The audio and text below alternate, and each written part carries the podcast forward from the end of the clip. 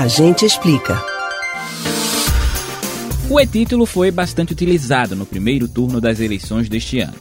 Segundo o Tribunal Superior Eleitoral, TSE, até as vésperas do primeiro turno, cerca de 30 milhões de eleitores ativaram o aplicativo no Brasil e no exterior. Desse total, 13 milhões de ativações foram feitas em 2022. Com isso, é possível votar só com o e-título? Quais recursos que são oferecidos? A gente explica.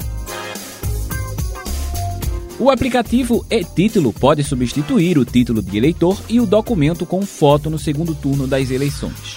Mas a emissão da versão digital ficará suspensa no dia da votação e por isso precisa ser feita até às 23 horas e 59 minutos deste sábado. Quem já usou o aplicativo no primeiro turno ou em eleições anteriores já tem o título de eleitor digital e não precisa emitir o documento novamente. O Tribunal Superior Eleitoral, TSE, orienta eleitores que ainda não têm a versão digital do título a se organizarem e evitarem baixar o aplicativo de última hora. É preciso ter um registro na Justiça Eleitoral para emitir o documento, que então poderá ser acessado a qualquer momento. O uso do aplicativo não é obrigatório e funciona como uma alternativa digital para o documento impresso com foto. O eleitor pode levar apenas o celular com o e-título se estiver com a biometria em dia com a Justiça Eleitoral. Se a foto não estiver aparecendo no aplicativo, ele não poderá ser usado para liberar o acesso à urna. Contudo, mesmo que não tenha foto, o aplicativo ajuda a encontrar o local de votação rapidamente, assim como a versão em papel.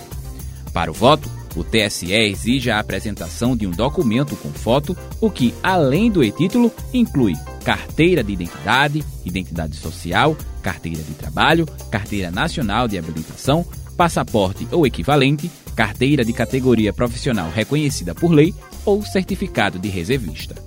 O e-título também é um aplicativo criado pelo TSE para servir como alternativa para a versão impressa do título de eleitor. Em funcionamento desde 2018, ele reúne várias informações úteis para o eleitor.